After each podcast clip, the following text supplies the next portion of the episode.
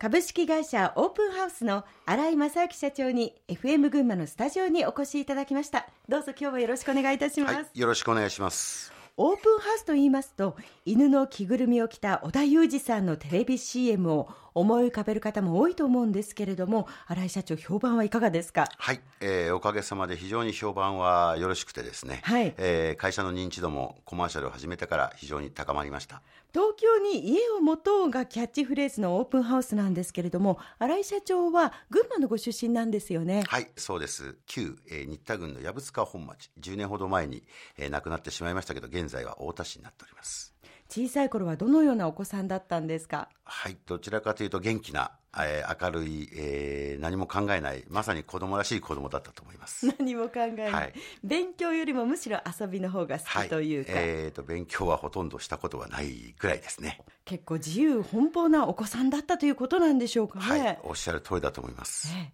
そして、えー高校も群馬でいらっしゃるんですか、そうですね。はい。うん、桐生南高校出身でございます築地銀だこの佐はい。世社長とご一緒なんですね、えーとはい、佐世さんが3つ上ですね、で同じ野球部の先輩です。そうですか、はい。はい。でその後でははい。東京に出たということですね、はい。そうですね。まあみんな結構浪人しようというような高校だったんで、ええまあ仲間みんなでですね、まあ、東京の予備校にみんな行ったと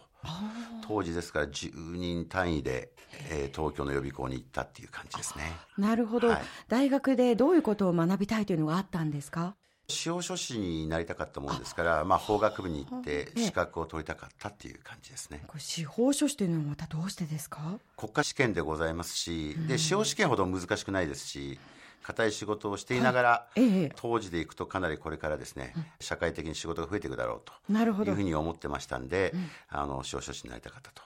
で父親があの一部不動産業の仕事をしたもんですから司法書士っていう仕事は、あの有望なんじゃないかという話を聞いてましたんで、まあ、これは司法書士になってみようというふうに思ってました。そしてその後はどのようにこう進まれていったんですか？はい。まあ、東京に18ですかね、高校を卒業して出て、えーまあ、1年終わりましてですね、周りの友達は皆さん大学に行かれたんですけども、ええ。ーあまりにも東京の生活が楽しくてですね、勉強しほとんどしなくてですね、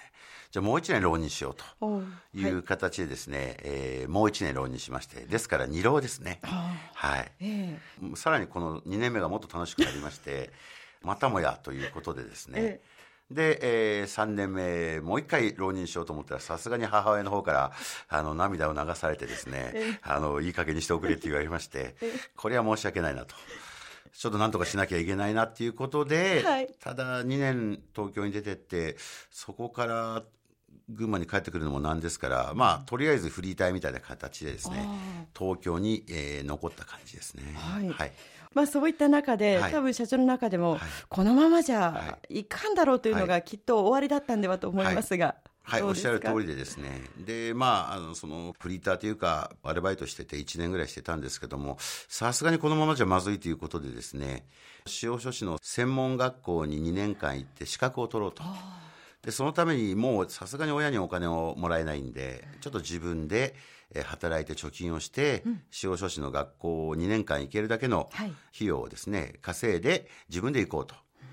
当時バブルの始まる頃ですんで、ええ不合給でですね稼げるということだったんで、不動産会社を選択したということでございます。実際に働いてみてどうでした、はい。かなり自分には自信がある方だったんですけども、まあやってることは適当なんですけども、自分には自信があるというのはあったんで、まあ成果出るだろうと思いましたらですね、ええ。全く成果が半年間出ませんでした。そうですよね、はい。根拠のない自信だけでは、はい。なかなかその実績というのは出てこないですよね、おっしゃる通りです。転機はいつぐらいに訪れましたか？天気はですね、やはりええ。25歳ぐらいの時だと思うんですけども。お勤めになってから、はい。丸3年ぐらいですね。ですか。はい。このままじゃまずいなというふうに思い始めまして、はい。最初から本気でやろうと思ったんですけども、かなり惰性で3年間働いちゃいましたから、もう一度本気になって、この1年間仕事をしてみようというふうにですね、ええ。25ぐらいの時に思いました。はあ、ここでいよいよご自身としたら本気でトップを狙うぐらいのはい。思いというのが、そうですね。はい。あの、入社した時からトップを狙うと思って入ったんですけども、ええ。まあ3年間は口だけだったんですけども、その4年目からは本当にトップになろうと。で、なれなければ死のうというふうに思ってました。ぐらいの、はい、覚悟、その時の覚悟は人生で一番の覚悟ですね。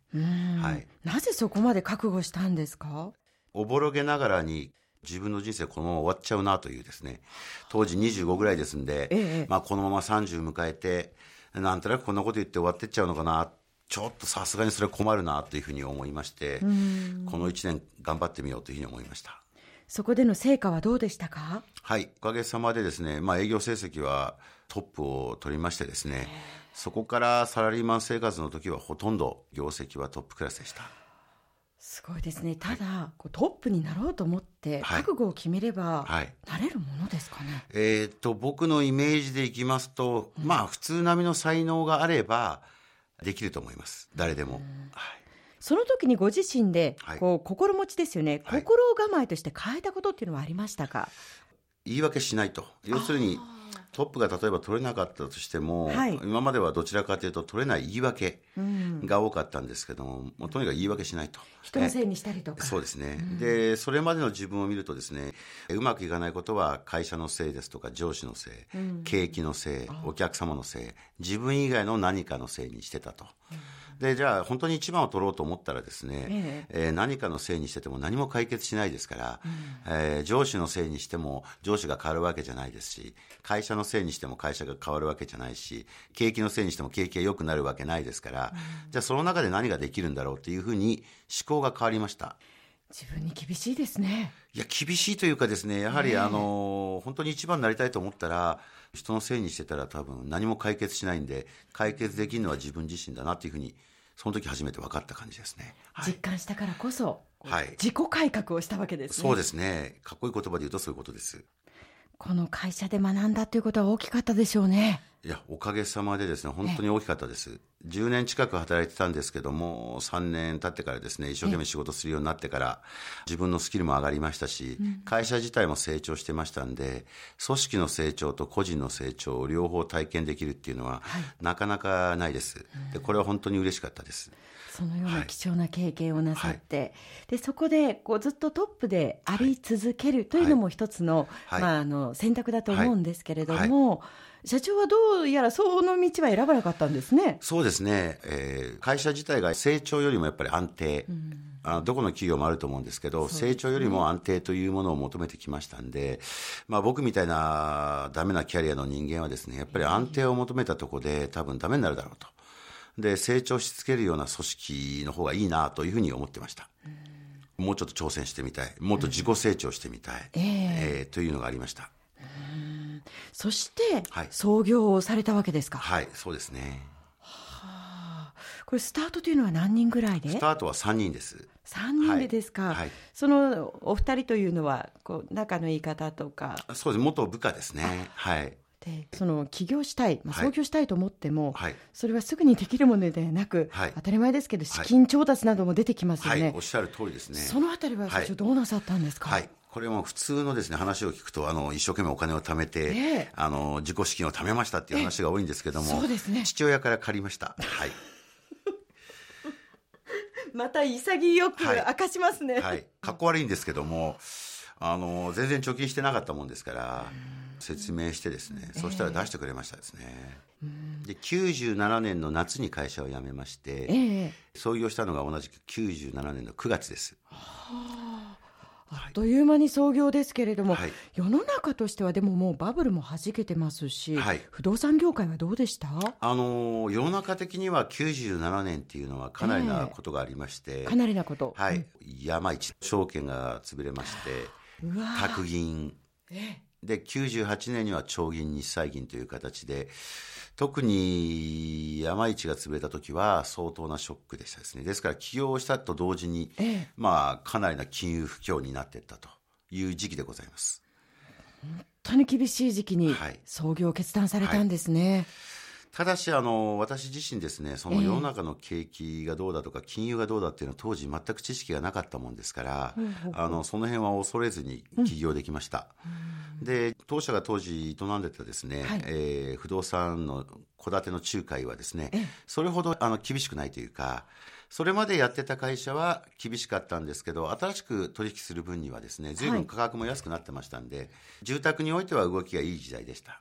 この後はオープンハウスが成長していく様子を詳しく聞かせていただこうと思いますが、えその前にここで一曲お届けしたいと思います。え今日は松田聖子さんの曲を選んでいただいたんですけれども、これはどういう選曲ですか、社長？そうですね、やはりあの高校を卒業して東京に出ていくっていうのはですね、はい、まあ、当時はやっぱり今よりも距離感があったもんですから、それなりにこの松田聖子の制服という詩とですね、まあ、被るようなところがあったかなという、自分と重ね合わせたということですね。わ、はい、はい、かりました。それではお届けしましょう。松田聖子で制服。